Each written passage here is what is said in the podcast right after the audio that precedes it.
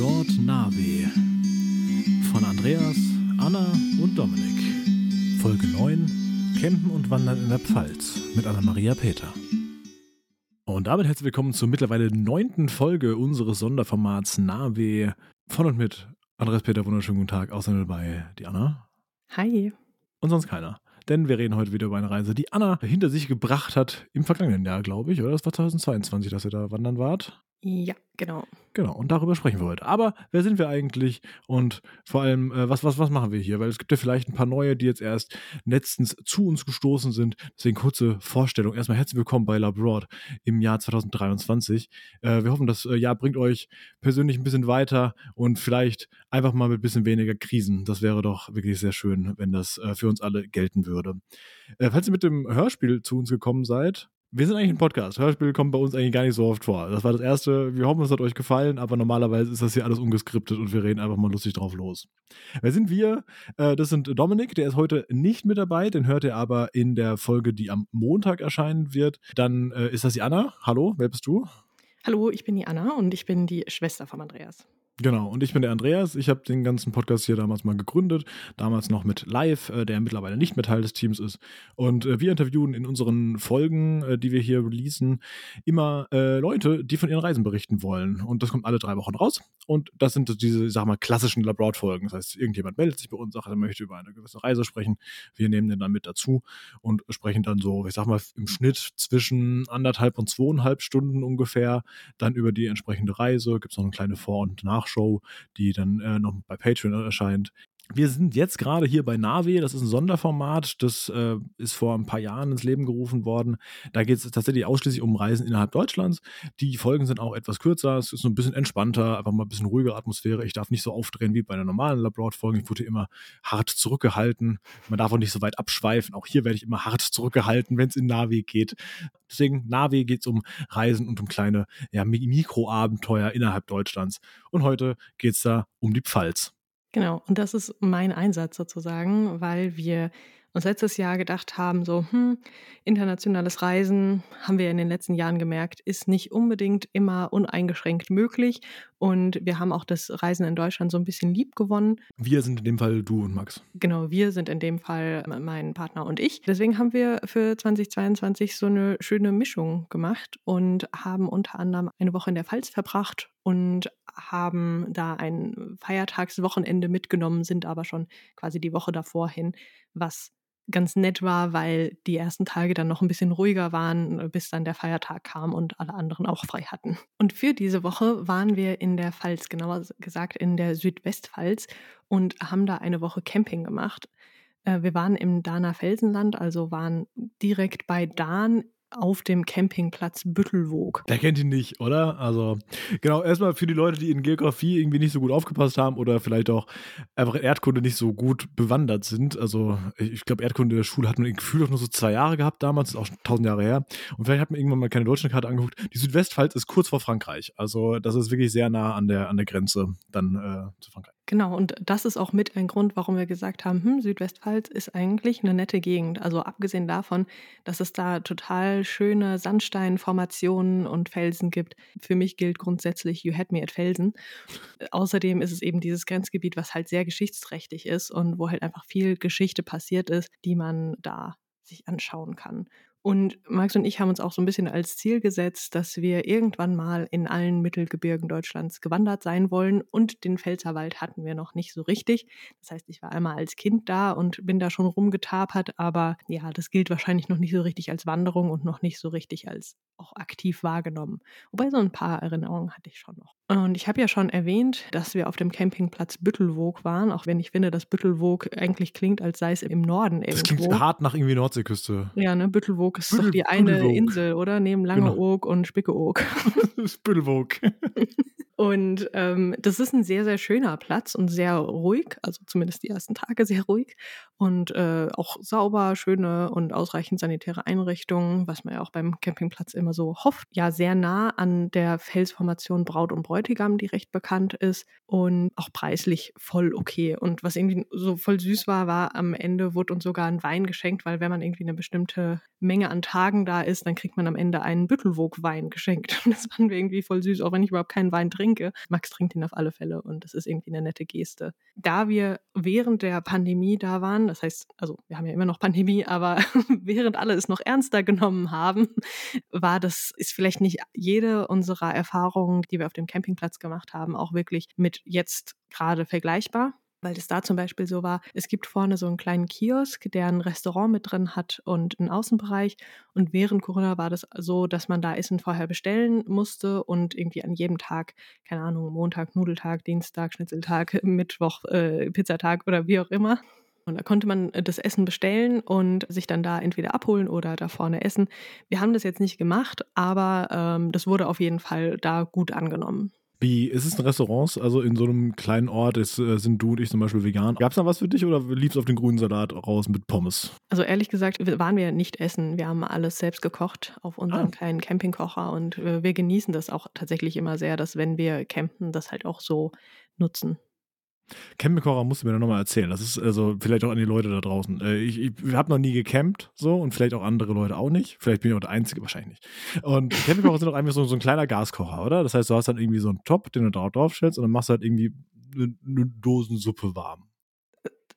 Ja, theoretisch. Also ja, es, ja also, man kann sich das vorstellen. Du machst wahrscheinlich da Dumplings noch und Frühlingsrollen und bla, ja, aber. ist wie so ein kleiner Bunsenbrenner im Grunde genommen.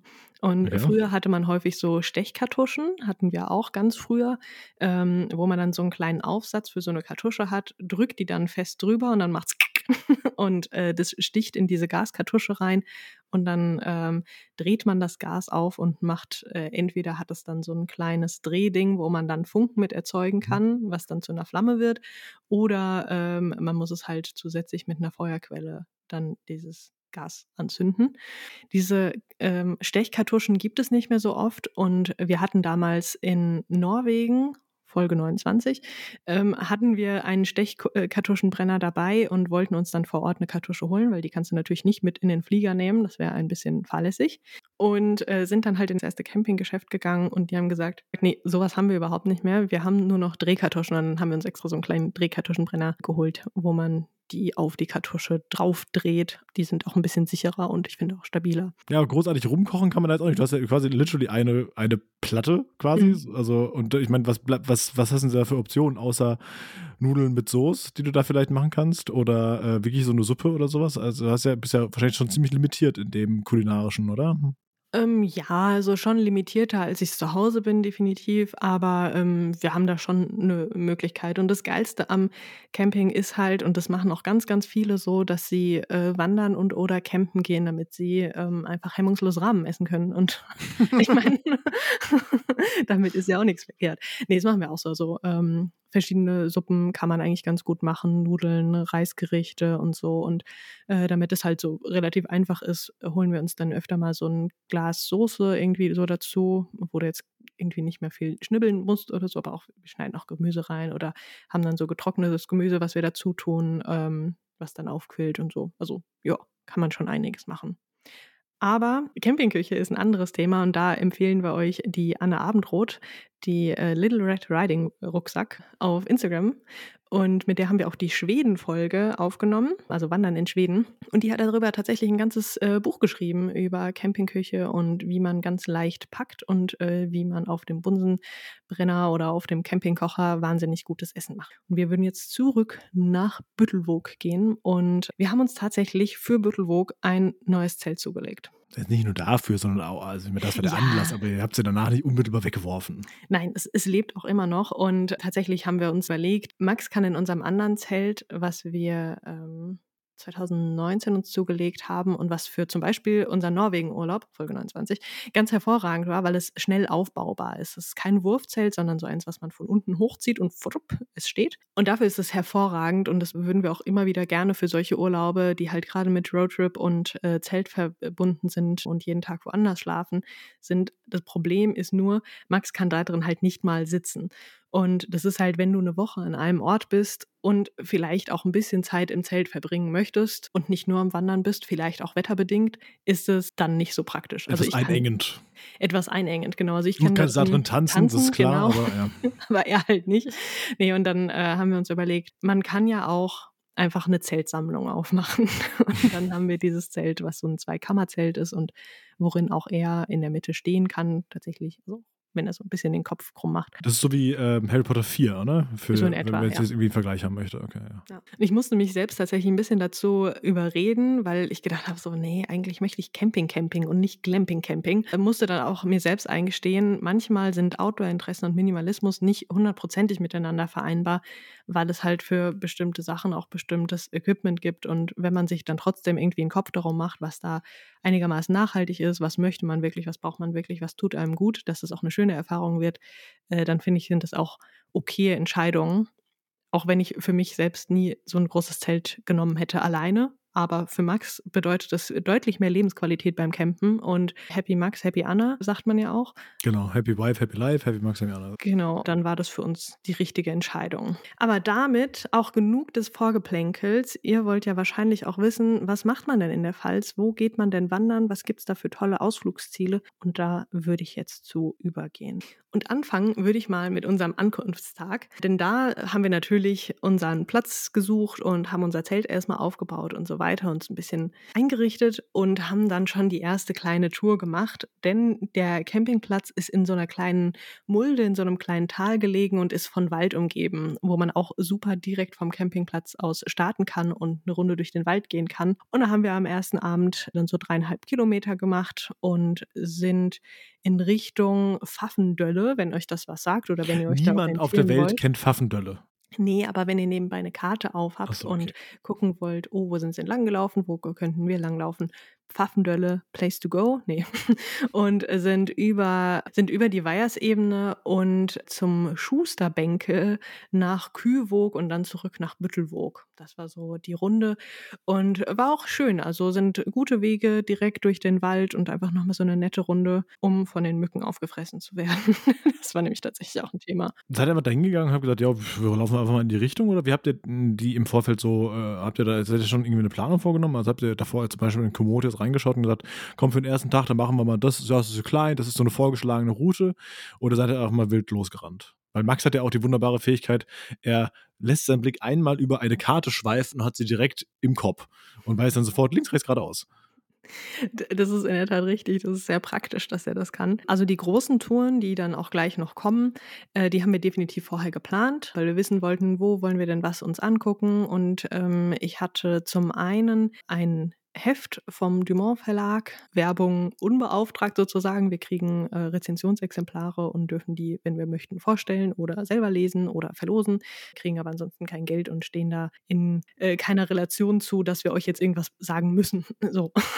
Und äh, das hatte ich mir vorher angeschaut und ansonsten halt auch noch äh, auf Komoot, genau, mit Komoot planen wir ganz viel. Mir halt Fotos angeguckt, wo ist es schön, wo möchte ich gerne langlaufen und daraus haben wir dann die Strecken entwickelt. Die erste Strecke, die am Campingplatz selbst glaube ich, hatten wir nicht vorbereitet. Da haben wir einfach nur geguckt, auch äh, können ja auch von hier gerade mal loslaufen und sind dann so ne, mit dem Vibe gelaufen und sind dann irgendwann wieder umgedreht und haben eine Rundtour draus gemacht. So. Ja, auch mit Komoot leider kein Sponsoring. So, und das war dann eigentlich auch schon der erste Tag. Nur haben wir das Glück, dass die Pfalz bei uns relativ nah ist. Wir wohnen ja in Frankfurt.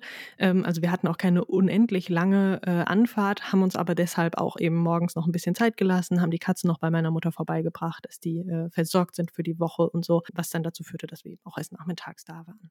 Deswegen auch nur eine kleine Runde und nicht direkt irgendwie Genau. losgerannt. Und am ersten Tag wussten wir jetzt schon laut Wettervorhersage, dass ein ziemlicher Sturm und Regen angesagt war. Und als wir dann morgens aufgewacht sind, haben wir gemerkt, hm, sieht gar nicht so schlecht aus, aber gut kann man ja auch äh, gerade im Mittelgebirge nicht unbedingt immer so hundertprozentig vorhersagen, weil Berge halt auch bedeuten können, dass es da dann doch spontaner abregnet, auch wenn es natürlich nicht vergleichbar ist wie mit den Alpen oder so, wo Wetter nochmal ganz andere Züge annehmen kann. Aber wegen dieser Sturmwarnung haben wir gesagt, okay, wir machen, wenn dann so kleine Touren, sind mit dem Auto unterwegs und klappern die Orte ab, die wir sonst nicht auf unseren Strecken drauf hatten, auf den größeren, aber die wir trotzdem sehen wollten.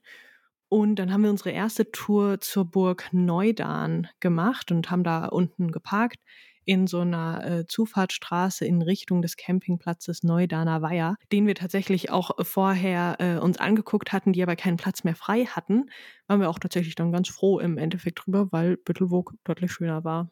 Ich hatte ja vorhin gesagt, dass ich noch nie campen war. Wenn man jetzt so tagsüber weg ist, lässt man sein Zelt einfach die ganze Zeit stehen? Ja. Schließt man das irgendwie? Also ich meine, sorry, mal Hand aufs Herz. Natürlich gibt es irgendwie so, so kleine Pups-Vorhängeschlösser, die du irgendwie an den Reißverschluss dran machen kannst, dass es nicht reingeht. Aber jeder, der irgendwie ein Messer hat, was größer ist als ein Brotmesser, reicht, reicht schon ein Kneipchen, kann er die Planen aufschneiden. Also hm. ist, ist da einfach äh, in der Camping-Community ein äh, Don't Break and Enter oder äh, ist, ja. passiert sowas auch mal? Ähm, also natürlich nimmt man äh, Wertgegenstände kleine mit, ja. Also mein Handy und mein Portemonnaie würde ich da jetzt definitiv nicht drin liegen lassen. Ansonsten, ja, gibt es in der Camping-Community einfach ein großes Vertrauen zueinander. Du möchtest mhm. nicht, dass bei dir eingebrochen wird, also brichst du auch nicht bei anderen ein, sozusagen. Das gilt aber auch generell. Also ich möchte auch nicht, ja. dass ich Ich breche aber auch nicht bei anderen ein. Also ich meine, ich halte mich an die Regel. das stimmt.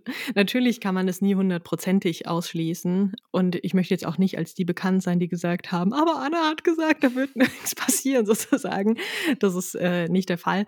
Aber ähm, ja, insgesamt gibt es da natürlich einen Code. Auch, dass man sich grüßt, wenn man über einen Campingplatz geht und äh, dass man da irgendwie ein freundliches und unterstützendes Miteinander irgendwie hat. Gibt es irgendwie so einen so Wanderersgruß? Nein, also kein Secret Handshake oder sowas. Äh, Gibt es leider nicht. Ähm, falls ich den nur nicht kenne, weit mich gerne ein. Schreibt es in die Kommentare. Genau, von daher, das ist eigentlich relativ sicher. Und vor allen Dingen auch, wenn man Nachbarn hat, die wissen ja auch, hm, wer wohnt da bei dem Zelt und wer wohnt da eben nicht. Und dass man da auch unaufgefordert so ein bisschen einen Blick drauf hat, ohne jetzt so die aufmerksamen Nachbarn zu sein. Das ist einfach so ein Fernglas geguckt. genau. Wo ich definitiv nicht auch im Zelt lassen würde, wäre so auf dem Festival oder so, wo du eben nicht den Überblick äh, haben kannst, wer wohnt da in dem Zelt und wer nicht äh, und wo sowas auch definitiv schneller passiert. Naja, jedenfalls zurück zur Burg Neudan. Die Tour, die wir da gemacht haben, ne, vom Parkplatz da beim Campingplatz Neudaner Weiher zur Burg hoch. Das ist ein schöner kleiner Weg, sind als Rundweg sind es etwa zweieinhalb Kilometer. Also ist jetzt äh, nicht die Welt, war aber auch für die Wetterbedingungen. Zu der Zeit hat es so leicht genieselt. Wir wussten ja nicht, wie es noch wird. Eine ganz angenehme Tour. Und äh, die Burg Neudan ist eine Sandsteinruine, sieht echt ganz cool aus. Man kann da frei einfach rumlaufen. Und die war damals zum Schutz und als Sperre über das Wieslautertal äh, erbaut worden. Und wahrscheinlich wurde die Burg kurz vor 1240 äh, im Auftrag vom Bischof von Speyer äh, erbaut, der damals als Konrad IV. von Dahn bekannt war. Die Burg wird auch bezeichnet als die besterhaltenste Burg in der Südpfalz. Hast du gerade gesagt, das ist eine Ruine? Ja, okay, die besterhaltendste Ruine okay. des Südwalds. Kann man einfach reingehen oder ist es echt so ein mit, oh, hier vorne ist ein Einlass und dann musst du Geld nee. lassen und dann reingehen oder ist eine Führung und so, sondern es ist einfach nur so ein Ding. Das, ist einfach, ja, steht ja. einfach da. Okay. Genau, du kannst da frei rumlaufen. Also es ist jetzt auch kein großer Bereich, in dem du dich drinnen bewegen kannst. Du kannst äh, über so einen Turm hochgehen und hast dann, dann nochmal so eine äh, höhere Ebene, auf der du rumlaufen kannst. Aber es sind jetzt nicht irgendwie mehrere Räume, wo du durchgehen kannst und so. Nee, gibt auch solche und solche, aber es gibt auch zum Beispiel äh, auf der Alp gibt es ja die Burgruine Reußenstein, bei der wir schon mal waren. Und äh, also meine Frau und ich. Und da ist es, da sehe ich auch wirklich so, da musst du halt unten einen Eintritt zahlen. Da gibt es auch eine Führung, die du da machen kannst und bla. Also gibt es ja unterschiedlich. Deswegen hatte ich hier immer nochmal nachgefragt, wie es jetzt bei Klar, auch auf unserer Tour hatten wir unterschiedliche Burgen äh, mhm. dabei mhm. und bei anderen haben wir auch Eintritt gezahlt. Ist bei der auch übrigens lustig, dass die Burg Neudan eine Ruine ist. Altdan ist aber nur noch Asche. nee, Altdan gibt es auch noch und die haben wir uns auch noch angeguckt tatsächlich. Okay. Kommen wir da jetzt. Und bei der Burg Neudan hat Max auch ganz, ganz sicher nicht unsere Drohne gegen eine Burgmauer gecrashed und die dann auf einem höheren Depot so auf so einem Vorsprung liegen geblieben ist. Und ich musste definitiv nicht hochklettern, um unsere Drohne zu bergen. Das ist also definitiv nicht dort passiert. Nein. Mhm. Das ist gut. Also ja. Sachen, die nicht passiert sind, kann man ja auch mal erwähnen, ja. Genau.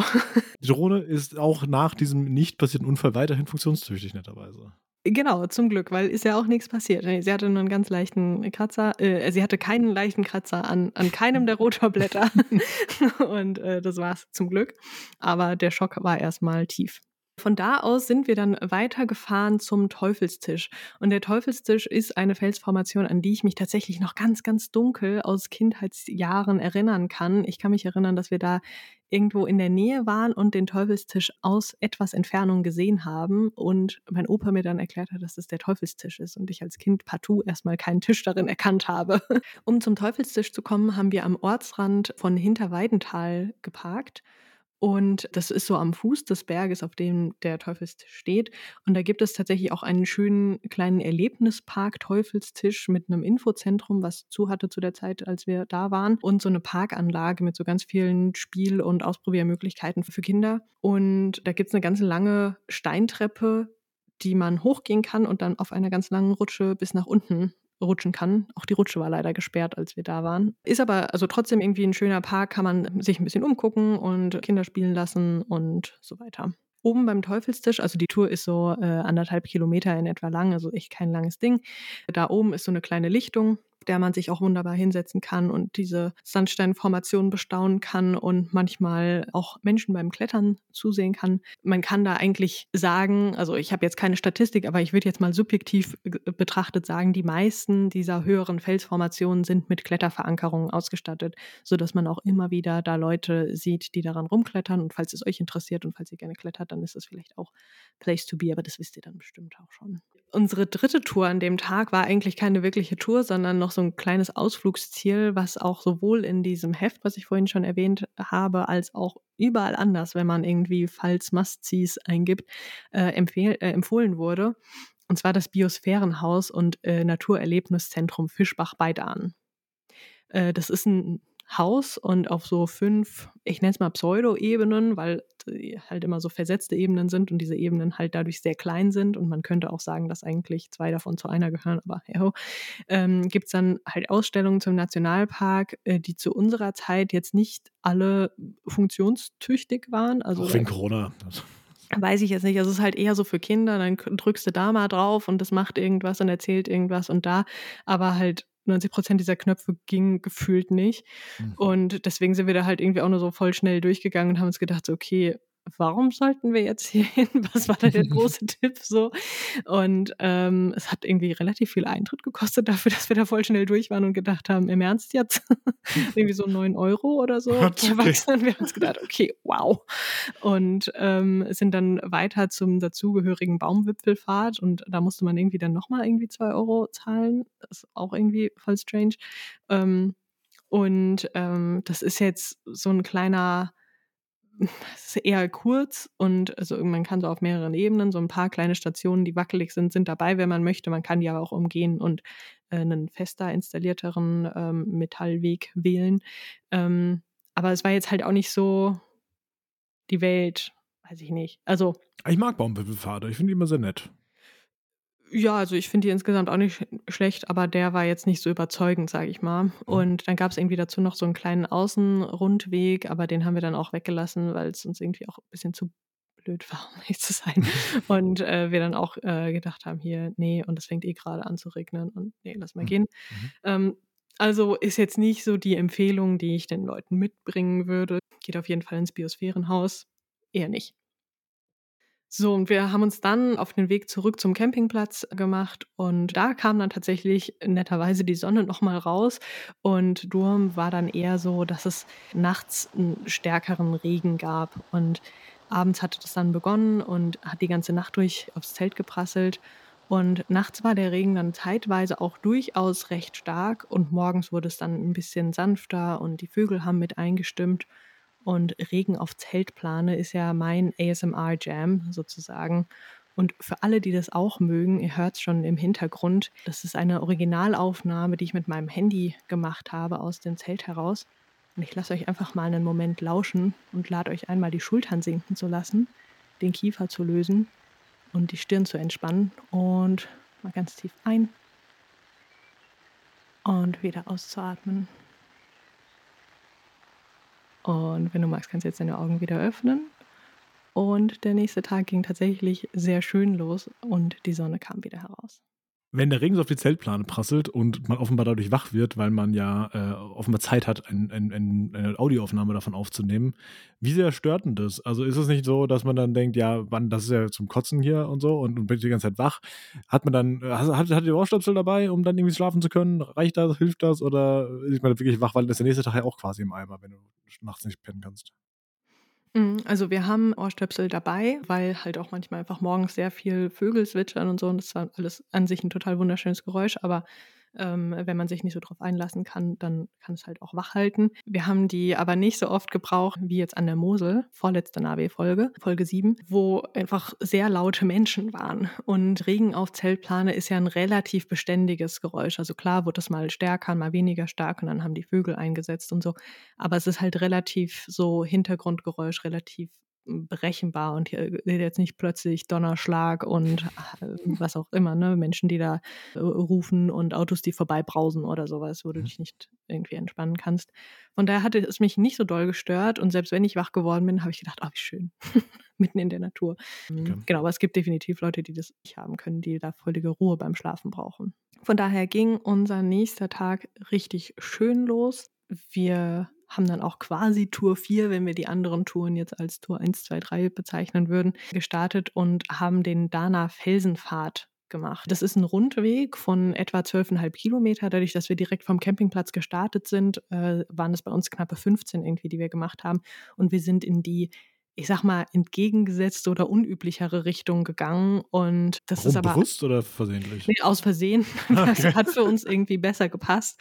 Und äh, ich setze euch in die Show Notes auch nochmal einen Link, wo ihr die Strecke euch anschauen könnt und auch die Highlights nochmal da euch anschauen könnt. Eines dieser Highlights ist auf jeden Fall der Schillerfelsen. Der ist mir sehr im Ge äh, Gedächtnis geblieben. Der ist so bei etwa einem Drittel der Tour in die Richtung, in der wir sie gegangen sind. Und also mit dem Uhrzeigersinn. Schiller wegen glitzernd oder Schiller wegen dichter? Dichter. Okay. Also der Weg ist halt auch da äh, deshalb schon schön, weil man quasi die ganze Zeit durch den Wald läuft und überall diese tollen Sandsteinformationen um sich herum hat. Und die sind ja nicht immer so hoch, dass sie da so wirklich eine Lichtung haben und, und ganz hoch durch den Wald herausbrechen, in den Himmel ragen, sondern viele sind auch einfach unten nur und man läuft aber die ganze Zeit an ihnen entlang. Und das, dadurch, dass sich der Wald und der Weg da so drum schlängelt, ist das eine ganz coole Atmosphäre irgendwie. Und schon beim ersten Stück des Weges haben wir einen Mann getroffen, der uns so ein bisschen festgequatscht hat und wir konnten nicht so richtig weg, aber haben da. Ja, der war ja schon fast fertig. Weißt du, der hatte ja Zeit. Der ist in die richtige Richtung gelaufen. Genau. Nee, aber der kam aus der Region und war da halt spazieren und hat uns ein paar interessante Sachen gesagt. Und zwar erstens haben wir dadurch erfahren, dass wir falsch rumlaufen. Wir haben dann äh, entgegengesetzt, nein, nur andersrum. und äh, zweitens hat er uns ungefragt, aber erzählt, was diese schwarzen Quadrate, die überall im Wald sind, sind. Und zwar äh, gibt es da einen Bogenschießwettbewerb in der Region und darauf werden die Zielscheiben befestigt. Und tatsächlich konnten wir mit dieser Info dann auch schon wenig später punkten, weil uns eine Gruppe von vier älteren Personen entgegengekommen ist, die wir haben schon vorher gehört, laut überlegt haben, was das wohl für Quadrate sind und haben die sich so angeguckt und äh, haben uns dann auch irgendwie angesprochen, so wissen Sie, was das ist? Und wir dann so, ja, tatsächlich schon. Das weiß auch und, jeder. genau, ist jetzt ein bisschen blöd oder so. Sie sind nicht von hier, oder? ja, aber äh, sie hatten Erdbebendetektoren irgendwie vermutet und da ja, konnten falls. wir natürlich sagen, nee, nicht ganz, aber ja, von daher sehr, sehr praktisch, dass wir diese Info gleich weitergeben konnten. Ja, in, der, in der Pfalz prallen ja viele Kontinentalplatten aufeinander. Das sind das Erdbebendetektoren. Genau, und wirklich wurden. so an jedem Baum. Ganz genaue Messung. Genau, und zum Schluss dieser Wanderung ähm, ist mir auch der Büttelfelsen nicht vergleichbar mit dem Büttelwogfelsen. Der Büttelwoger Felsen ist direkt beim äh, Campingplatz und der Büttelfelsen ist etwas davon entfernt.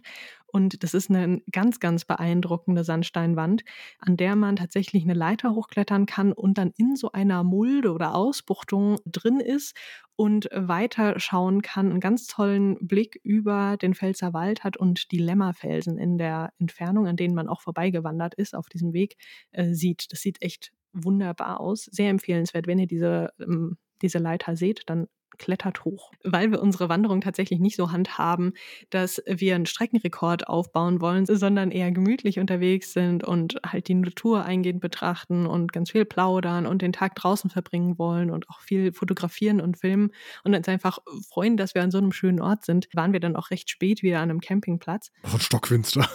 genau. nee, das nicht, aber äh, halt so, dass wir jetzt nicht irgendwie noch äh, lange vom Tag hatten, sondern wir haben dann gesagt, hatten dann noch Zeit, um duschen zu gehen gehen und zu kochen und ein bisschen zu lesen und den Tag haben ausklingen. Ich finde es aber auch sehr gut, muss ich ganz ehrlich sagen, äh, das so zu machen, weil letztendlich, ihr seid ja erstens im Urlaub, das heißt, ihr könnt machen mit eurer Zeit, was ihr wollt. Und Sowieso. Die, die, äh, das andere ist, was bringt es euch denn, wenn ihr irgendwie super schnell, nee, lass mal weiter jetzt gehen, hier nicht jetzt äh, schöne Aussicht angucken, wir wollen schnell wieder zurück, weil warum? Dann seid ihr am Ende auf dem Campingplatz und der Campingplatz ist einfach nur, quasi eigentlich nur der Ort zum, ja, den Rest des Tages irgendwie verbringen, im Sinne von, ja, halt duschen, kochen, lesen, schlafen, fertig ist, mhm. ne? Weiß ich nicht. Also ich finde es sinnvoller, wie es Ja, danke schön. Ich finde das auch sehr sinnvoll. Am nächsten Tag haben wir auch schon die nächste Tour gemacht. Und zwar sind wir da in Anweiler gestartet und insgesamt etwa äh, zwölfeinhalb äh, Kilometer gegangen. Also auch keine riesige Runde, aber doch ganz nett. Also auf jeden Fall länger als diese ganzen kleinen Touren. Und ich habe ja schon gesagt, wir sind eher gemütlich unterwegs. Wetter hat ab da gehalten. War nur die erste Nacht quasi, die viel es geregnet hat. Danach ging es gut. Genau, Genau, in der Nacht hatte es noch mal ein bisschen geregnet und insgesamt über diese Woche verteilt haben sich die Nächte auch stark abgekühlt. Insgesamt tagsüber war es noch warm, aber die Nächte haben sich sehr stark abgekühlt, sodass wir die letzte Nacht tatsächlich nur sechs Grad hatten. Also da haben wir schon echt gefroren. Ende Mai einfach. Oder Mitte Mai war das, aber dann noch. Ja, krass. Ja, ich, also ich bin ja auch eher so niedrig Blutdruckmensch und also ich habe dann schon ziemlich gebibbert. Es gibt Leute, die, äh, denen macht es nie so viel aus und die äh, campen noch bei we weniger Grad, aber äh, ich gehöre leider nicht dazu. Ist wieder ähm, alles angezogen, was du hast. Ja, ist echt so in etwa. Genau, und äh, wir sind in Anweiler, wie gesagt, gestartet und haben eine Tour, also so zur Orientierung in etwa um Bindersbach drumherum gemacht. Und die erste Hälfte des Weges deckt sich einigermaßen mit dem Anweilerer Burgenweg. Und die zweite Hälfte ist dann so ein bisschen improvisiert gewesen, sodass wir die Runde noch ein bisschen größer gemacht haben, eine größere Ausbuchtung sozusagen um Bindersbach drumherum gemacht haben. Und die Burg Trifels sieht man direkt oder auf die wandert man mehr oder minder direkt zu von Anweiler aus aus. Und die hat man so nach etwa einem Drittel der Tour erreicht. Und die Burg ist tatsächlich sehr, sehr gut erhalten und hat eine eher äh, durchwachsene Vergangenheit. Sie ist vor allen Dingen deshalb so gut erhalten, weil sie zur NS-Zeit noch als Nazi-Quartier gedient hat. Und ich kann jetzt leider nicht behaupten, dass dieses düstere Kapitel der Geschichte in diesen Burgmauern, die man auch gegen eine kleine Eintrittsgebühr äh, besichtigen kann, irgendwie wahnsinnig gut aufgearbeitet wurde. Also den Fakt haben wir eher so durch Zufall im Nachgang der Tour herausgefunden, weil wir, als wir wieder zu Hause waren, nochmal so eine kleine Doku darüber gesehen hatten. Und da wurde das erwähnt. Und also es kann jetzt nun sein, dass es auf irgendeiner Infotafel erwähnt wurde, definitiv, das will ich äh, nicht bestreiten. Aber es war jetzt, also mehr Platz als das hat es nicht eingenommen. Und diese Info haben wir halt nicht bemerkt. Ja, von daher, ja, wir wissen ja, äh, Deutschland ist wahnsinnig gut mit der Aufarbeitung der Geschichte. Aber abgesehen davon ist die Burg wirklich ein äh, Besuch wert und man hat erstens eine sehr, sehr tolle Aussicht davon über den Pfälzer Wald und das bewundere ich immer sehr, weil es ist wirklich ein tiefgrüner Wald. Also du hast deutlich weniger so karge Stellen dabei, wie wir es im Taunus, im Heimischen haben und sieht einfach toll aus. Und man hat in dieser Burg auch ganz viele Stockwerke und Treppen und Gänge, in denen man einiges erkunden kann. Und zwischen 1088 und 1330 war die Burg Trifels unter den Staufern und Salinern ein ganz, ganz wichtiges Zentrum der Macht. Und hier wurden halt vor allen Dingen diese Reichskleinodien wie Krone, Zepter, Reichsapfel und so weiter aufbewahrt. Und die sind da auch noch heute, allerdings nur Nachbildungen, sind in so einer kleinen Schatzkammer bestaunen. Und die Burg diente auch mal als Gefängnis für tatsächlich richtige Celebrities der Geschichte. Zum Beispiel der englische König Richard Löwenherz war da untergebracht. Krass. Ja. Der hat man ja schon mal gehört. Genau. Woher der Name Trifels kommt, ist äh, so ein bisschen diskutabel, aber für mich die, ich sag mal, einleuchtendste Bedeutung ist, wo ich auch denke, so, hä, das klingt so logisch, warum sollte man darüber noch diskutieren, ist, dass die Burg Trifels auf dem ersten von drei aneinandergereihten Gipfeln steht und so Trifels, drei Felsen, so relativ naheliegend, so, ne, ist so eine Hügelkette. Und Trifels liegt eben auf dem Sonnenberg und von da aus sind wir dann auch weitergewandert auf den nächsten Hügel. Und da gibt es die Burgruine Annebos. Und wenn man da nicht weiß, dass es eine Burgruine ist, dann denkt man halt, dass es auch wieder einfach nur so ein Sandsteinfels ist, der da hoch in den Himmel ragt und checkt es nicht so richtig, dass es mal eine Burg war. Aber war es tatsächlich verrückt. Das heißt, schlecht erhalten. Also liegen quasi noch zwei Steine übereinander. Sagt, guck mal, eine Ruine.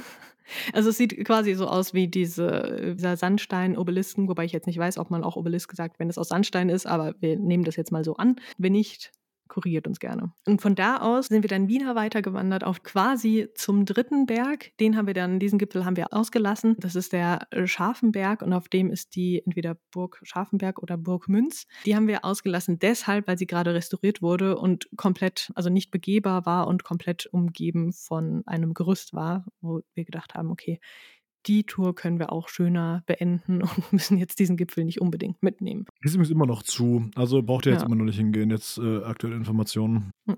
Und sind dann von da aus natürlich, haben wir noch eine, diese Runde zurückgemacht und da gibt es dann auch noch ein paar schöne Punkte, von denen man auch alle drei Burgen so in einer Reihe sehen kann. Das ist auch ganz cool. Und schon sind wir bei Tour 6 von 7 und zwar sind wir da nach Eppenbrunn gefahren und haben uns die Altschlossfelsen angeguckt. Und wir waren ja über Christi Himmelfahrt da und haben uns dann gedacht, okay, Eppenbrunn ist an der französischen Grenze und deswegen fahren wir mal da am Feiertag selbst hin und Tour 7 machen wir dann am Brückentag in Deutschland, weil da haben wir dann vielleicht nicht alle frei und so weiter. Ja, ähm, Frankreich hatte auch Feiertag. Ja, natürlich. Ich meine, Christi Himmelfahrt ist ja, ist ja kein deutscher Feiertag, sondern ein christlicher Feiertag und da Frankreich ja auch größtenteils irgendwie christlich ist, feiern die das natürlich da auch. Ja, klar, aber es das heißt ja nicht unbedingt immer, dass auch frei ist an dem Tag. Also es gibt ja durchaus auch christliche Feiertage, an denen wir nicht frei haben. Buß- und Betag zum Beispiel. Maria Himmelfahrt. Maria Himmelfahrt, also Hessen. Grüße, Grüße gehen raus an Bayern. Ja, genau. Naja, Jedenfalls haben wir diese Tour in Eppenbrunn gestartet und sind dabei stückchenweise auf dem Helmut-Kohl-Wanderweg gewandert, dem Grenzweg und dem Altschlosspfad. Also alles so zusammengestückelt. Wir haben uns die Tour selbst zusammengestellt. Das unumstrittene und größte Highlight dieser Tour sind auf jeden Fall diese Altschlossfelsen. Und das ist eine sehr riesige, also etwa 1,5 Kilometer lange Felsformation und die läuft man da so komplett entlang. Und die Altschlossfelsen werden auch als Eppenbrunner Schloss bezeichnet und sind sowohl Natur- als auch Kulturdenkmal. Das muss man sich jetzt nicht vorstellen wie so eine riesige rote Steinwand, an der man entlang geht. Deutsche Eiersrock. genau. Sondern, schon nah dran. Sondern äh, natürlich sind die schon mal unterbrochen und so oder haben durch Witterungen so Aushöhlungen oder so, durch die man dann wie so einen Bogen durchgeht oder unter so einem Vorsprung drunter hergeht und so. Also da passiert ganz viel neben allem. Das ist auch ganz spannend, diese Spuren der Witterung sich ganz genau mal anzusehen, weil da sind so ganz viele wabenartige Lochgebilde teilweise auch drin. Also sieht einfach total spannend aus. Was ein bisschen traurig ist, ist, dass tatsächlich nicht alle dieser Spuren auch tatsächlich witterungsbedingt sind, sondern dass manche Menschen auch meinen, sich da verewigen zu müssen und irgendwelche Belanglosigkeiten wie den eigenen Namen da reinkratzen, weil der Stein halt schön weich ist. Sowas finde ich halt leider echt ätzend. Also bitte macht das nicht. Also die, die das hier hören, machen das eh nicht, aber ja, ich finde sowas echt immer traurig. Aber unabhängig von diesen Deppen gibt es auch andere Einbuchtungen in dem Stein, die nicht witterungsbedingt sind. Und zwar äh, gibt es Funde, die belegen, dass der Altschlossfelsen auch besiedelt war. Zum einen in der Römerzeit, also da hat man durch ähm, verschiedene Funde von Scherben und sowas und Fliesen äh, gesehen, dass da äh, mal Menschen gelebt haben. Und auf diesen vier großen Hauptfelsen, die dazugehören, hat man Spuren von mittelalterlichen Burgen und so gefunden. Also, also tatsächlich waren die besiedelt und haben Menschen so als Lebensmittelpunkt genutzt. Und ja, ansonsten ist die Tour auch sehr, sehr nett gewesen und ich würde euch alle Touren auch mal als Bilder dann in unseren Stories zur Verfügung stellen. Also, wenn diese Folge am Freitag rauskommt, äh, ist ja immer am Freitag, Samstag, Sonntag, kommen die ganzen Bilder und so weiter dazu und da könnt ihr dann gerne auch mal vorbeischauen. Auf unserem Instagram-Kanal at labrod-pod. Und da gibt es natürlich wie immer ganz viele Bilder und ich werde auch ein paar Reels dazu schneiden und sowas. Da könnt ihr euch ja nochmal visuelle Eindrücke davon anschauen. Und nun sind wir auch schon bei Tour 7. Wir sind ja auch schon ganz schön fortgeschritten in dieser Folge. Das war der letzte Tag, an dem wir so etwa 13 Kilometer gemacht haben, und zwar von Schönau aus. Dort haben wir in Schönau auf der Straße, also an der Straße, da also die direkt daneben äh, dem Wanderweg war geparkt, hatten wir Glück mit einem Parkplatz und äh, haben den deutsch-französischen Burgenweg öfter mal gekreuzt. Dieser Weg ist eigentlich 33 Kilometer lang und ist tatsächlich was, was ich auch sehr spannend finde. Der wird in zwei Etappen empfohlen und soll sehr, sehr schön sein. Also das ist was, was bei mir auch noch so ein bisschen auf der Bucketlist steht. Wir haben durch diese Kreuzung haben wir einige der Highlights auch selbst dann angeguckt und eins dieser Highlights war die Wegelnburg und die wurde zu diesem Zeitpunkt renoviert und war dadurch, sagen wir mal, eingeschränkt zu besichtigen, aka es war eh niemand da und es gab eine Lücke im Zaun. Ist jetzt aber wieder offen ist jetzt wieder offen, na Gott sei Dank. Und also die ist wirklich eine Besichtigung wert, ist richtig schön. Außerdem waren wir auf der Ruine Löwenstein, auch sehr empfehlenswert, auf der Hohenburg, auch sehr empfehlenswert und auf den Kuhnkopf. Der Kuhnkopf ist ein Gipfel und da gibt es einige Felsen, die mit Leitern zu begehen und sind und so kleine Brücken zwischen diesen Felsen, wo man eine richtig tolle Aussicht drüber hat. Also da empfehlen wir euch auch, wenn ihr eure Routenplanung mit Komoot macht, schaut immer mal, was so neben eurer Route ist, ob man so kleine Abstecher zu so Aussichtspunkten machen kann. Die lohnen sich manchmal richtig, richtig doll. Und äh, das ist einer dieser Punkte, wo wir gedacht haben, wow, hier kann man echt richtig weit gucken, seht auch andere Burgen von da aus und ja, richtig schöner Spot gewesen. Ja, insgesamt waren wir in der Pfalz 60,8 Kilometer unterwegs und da die Gegend halt auch wirklich nicht so weit von hier entfernt ist, haben wir definitiv auf dem Schirm, dass wir auch nochmal so ein verlängertes Wochenende oder so da machen können und äh, diese Gegend oder eine angrenzende Gegend uns auch nochmal genauer anschauen. So anderthalb Stunden, zwei Stunden Fahrt fährt man dahin von hier aus? Genau, in etwa von Frankfurt aus, ja. Und wenn man nicht campen möchte, da gibt es natürlich auch andere Unterkünfte, die man äh, wählen kann. Ja, oder auch die Plätze wechselt. Ne? Der Pfälzer Wald ist ja jetzt auch nicht so klein, man kann auch Nord Süd, äh, Mitte, West oder wie auch immer äh, sich das einteilen. Aber das Dahner Felsenland ist auf jeden Fall ein Besuch wert. Und Campingplatz in Büttelwoog, also in Dahn, äh, ist, ist, ist empfehlenswert. Ja. Ist sehr empfehlenswert, ja. Was hat eigentlich preislich voll okay, was du am Anfang gesagt hast? Ich habe keine Ahnung, was kostet das so? Also äh, ich weiß jetzt nicht mehr genau, wie viel es gekostet hat, wenn wir jetzt auf den Link gucken, den wir euch natürlich auch wieder in den Shownotes zur Verfügung stellen. Da haben wir für Erwachsene erstmal eine Grundgebühr von 7,50 Euro und dann halt je nach Campingplatz, Stellgröße M zum Beispiel, also sind 9 Euro oder L sind dann 14 Euro. Kleinzelt sind 6 Euro und so weiter. Also guckt euch da gerne mal um. Das hält sich sehr im Rahmen. Für die, in den 7,50 Euro sind auch, ist auch die Dusche zum Beispiel mit warmem Wasser schon mit drin. Ne? Es gibt ja, genau. ich weiß es nur von, von den USA, beziehungsweise jetzt auch von der Planung von Neuseeland, dass da auch ganz oft äh, Dusche quasi noch separat abgerechnet wird und du quasi das warme Wasser kaufen musst. Genau, ja. Also das hat man bei vielen Campingplätzen, dass man da entweder noch was einwerfen muss oder äh, nochmal eine Gebühr irgendwie zusätzlich entrichtet. Genau, und das war da schon mit drin und äh, an sich, wie gesagt, auch eine total nette, ruhige Gegend. Und die hatten das da bei uns so, dass vorne am Campingplatz, wo man ankam, wurden dann über die Feiertage, wo dann natürlich mehr Leute kamen, dann halt auch die Familie mit den Kindern ähm, so draufgesetzt, wo es auch eine große Zeltwiese gab, wo halt mehrere Zelte dann auch näher nebeneinander waren. Wir hatten halt durch das große Zelt und das Auto dabei einen größeren Platz, der halt ein bisschen teurer war. Dafür hatten wir aber direkt hinter uns eine Hecke, sodass wir da jetzt auch nicht so direkt den nächsten Nachbarn hatten. Und die ersten Tage war es halt auch noch so leer, dass wir auch echt erstmal freien Blick hatten und äh, die ganzen Kinder waren dann später weiter vorne, sodass sie jetzt auch nicht, äh, ja, jetzt kein Kindergeschrei und Gelache, was jetzt wahrscheinlich so auf der Skala äh, jetzt nicht mein Lieblingsgeräusch ist, aber jetzt auch nicht so das Schlimmste. Aber wenn ich Urlaub mache, dann brauche ich jetzt nicht unbedingt Kinder, die bei mir über die Füße rennen. Dann, dann lieber Regen auf einer Zeltplan. Ja, dann, dann lieber Regen auf der Zeltplan. das ist für mich spurentspannender als Kindergeschrei. Ja, genau. Von daher macht das ruhig mal, wenn ihr Bock auf ein bisschen Camping und ein bisschen Wandern habt. Pfalz ist ein guter Ort dafür. Das klingt auch sehr nett, die Pfalz. Ähm, kann man sich offenbar mal anschauen und dort ein bisschen wandern zu gehen.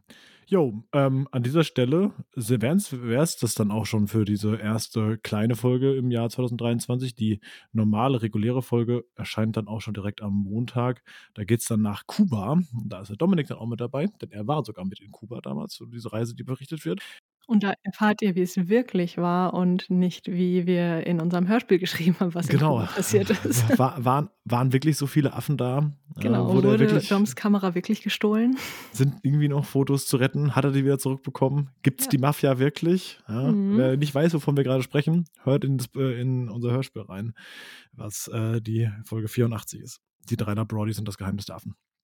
Genau. Gut, wenn auch ihr äh, irgendwie im Bereich des Wanderns oder des Kurzurlaubs innerhalb Deutschlands ähm, unterwegs wart und ihr möchtet davon berichten, dann lasst es uns gerne wissen. Dann könnt ihr nämlich auch mal bei uns zu einer Navi-Folge mit dazukommen. Die erscheinen unregelmäßig, muss man sagen. Also wir haben ja normalerweise gesagt, die regulären Folgen erscheinen wirklich alle drei Wochen. Die Navi-Folgen, die kommen immer mal wieder so zwischendurch, wenn man mal was zu berichten hat und ist eher so ein kleines Schmankerl, was noch eben mit dazukommt. Aber dennoch immer wieder sehr nette Folgen, auch in kürzerer Form entsprechend. Wenn ihr sagt, ja komm, ich war nur über verlängertes Wochenende da oder wirklich auch nur zwei, drei Tage oder was. Dennoch ist es ja eine Möglichkeit, darüber zu berichten. Wenn ihr das denn möchtet, würde uns freuen, könnt ihr uns ja schreiben, entweder auf unserer Website labroad.de slash mitmachen oder eben über Instagram an labroad-pod oder schickt uns eine E-Mail an kontakt.labroad.de. Genau, und damit verabschieden wir uns auch dann schon von euch. Liebe Grüße, macht's gut, Küsschen. Und wir hören uns dann, äh, das ist schon am Montag wieder. Dann nehmen wir auch Genau. wieder mit dabei. Bis dahin, mach's gut. Ciao. Ciao.